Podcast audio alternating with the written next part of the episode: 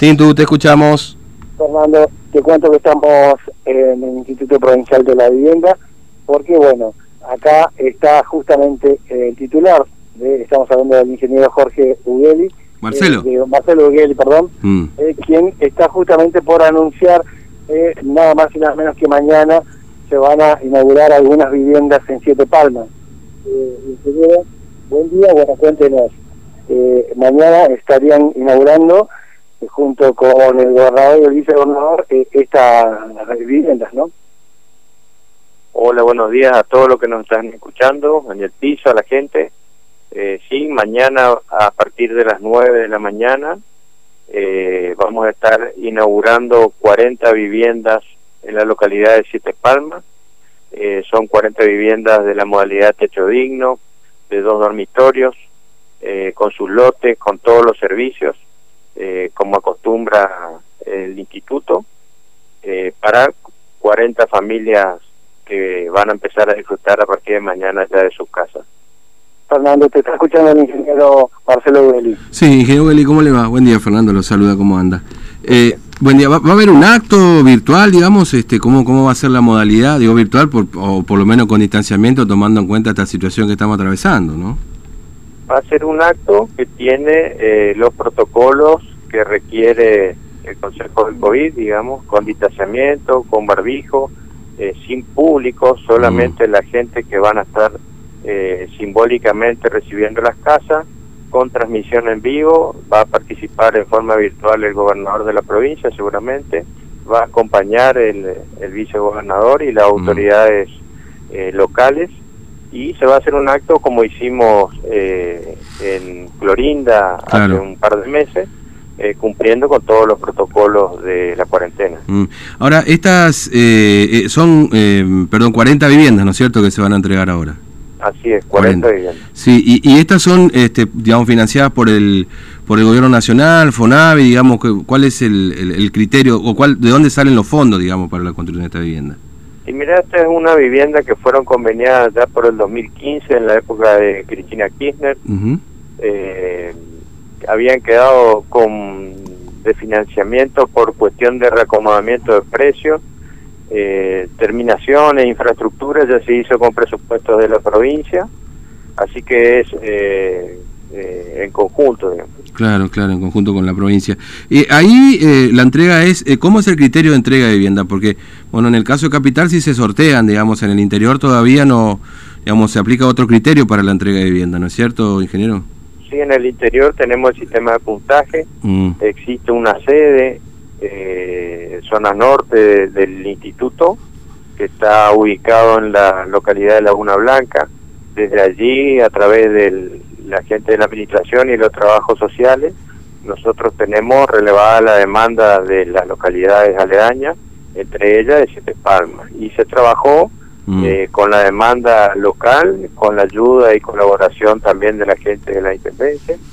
Y bueno, se cumplen con los criterios que la ley FONAVI eh, exige. Claro. Este, ahora, eh, por, supuesto, no, puedo dejar de preguntarle qué, qué va a pasar con las viviendas aquí en la Nueva Formosa, digamos, si hay, si hay ya viviendas que podrían estar terminadas o, o listas, digamos, para eventualmente ser entregadas, sorteadas y entregadas, por supuesto, también, digamos, ¿no? Nosotros estamos trabajando dentro de nuestra planificación anual para la entrega de las 400 viviendas. Mm. Este, como habrán visto ustedes, si se dieron una vuelta por la Nueva Formosa, hay una reactivación importante de todos los sectores porque con el gobierno nacional nuevo ya pudimos acceder a nuevos planes y curvas de trabajo, a financiamiento, mm. eh, mejora de precios y ya hay una reactivación de obras en todos los sectores de mm. Venimos con un buen avance en lo físico, eh, la parte administrativa un poco nos complica por la cuarentena en cuanto a inscripción de postulantes nuevos, mm. por la cantidad de trámites que hay que hacer en distintos organismos y la cuarentena nos impide la aglomeración de gente. Así que mm. o sea que si, si eventualmente se hace un sorteo, la idea es hacer un sorteo antes de fin de año la idea siempre es tratar de llegar con las 400 viviendas para fin de año. Claro, si se llega a hacer eso, lo más probable es que ocurra con el padrón que tienen ahora, es decir, el último padrón de gente que se ha inscrito.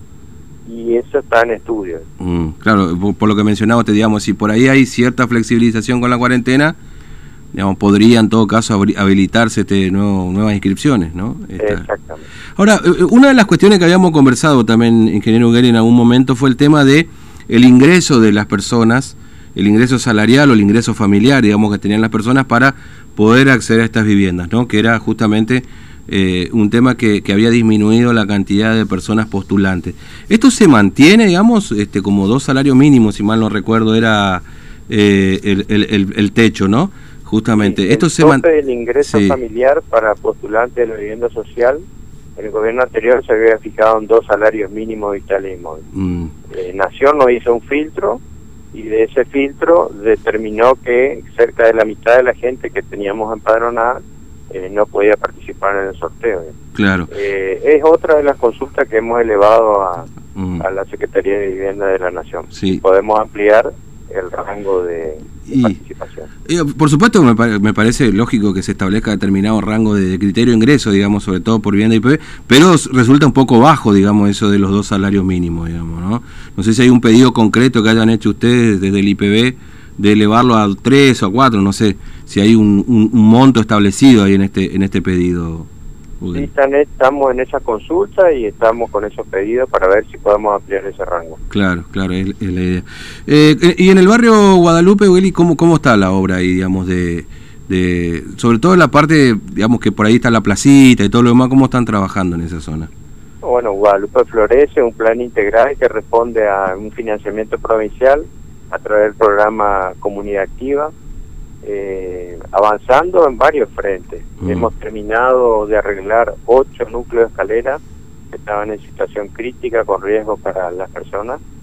Eh, arrancamos un grupo de seis más eh, en la parte que tiene que ver con circulación vertical. Después en el ordenamiento de los espacios públicos ya hemos trasladado y eh, demolido eh, trasladado 16 familias y demolido 16 casas que estaban intrusando espacios públicos. Hemos provisto las soluciones habitacionales para todas esas familias. En la parte de locales estamos programando a través del recupero de un local de gran superficie, lo mm. hemos subdividido en siete locales y próximamente vamos a estar trasladando locales comerciales de espacios públicos a un lugar ordenado dentro del sector mm. de locales comerciales. Hemos eh, recuperado los sanitarios públicos, eh, los hemos arreglado, entonces esto implica que los locales para conseguir su habilitación comercial no necesitan hacer cada uno un baño y eh, complicar aún más una situación eh, de cloacas que está complicada en el barrio. Mm. Y en cuanto a la infraestructura como agua y cloaca, que es prioritario, digamos, estamos prácticamente por dar inicio a las obras de eh, refacción completa de las redes de agua y de cloaca del barrio Guadalupe. Bueno, ingeniero, le, agradezco mucho su tiempo, muy amable, gracias por eh, atendernos. Bueno, muchas gracias a ustedes. Un abrazo. Muchas gracias acá al ingeniero el Marcelo Gelli, que le puse otro nombre, Jorge le puse nada que ver. No sé qué estarás pensando eh, en tu subconsciente. No, estábamos hablando de alguna Yo puedo diferir, eh, estaba ¿Eh? pensando en el intendente seguro, lo extrañaste. No, no, no, nada que ver. Ah. No, estábamos hablando de que también mucho depende de un Jorge, el tema de seguir las viviendas y todo eso, porque como negocia eh, el presupuesto y porque hay que mm. como eh, va eh, subiendo el dólar Fernando claro.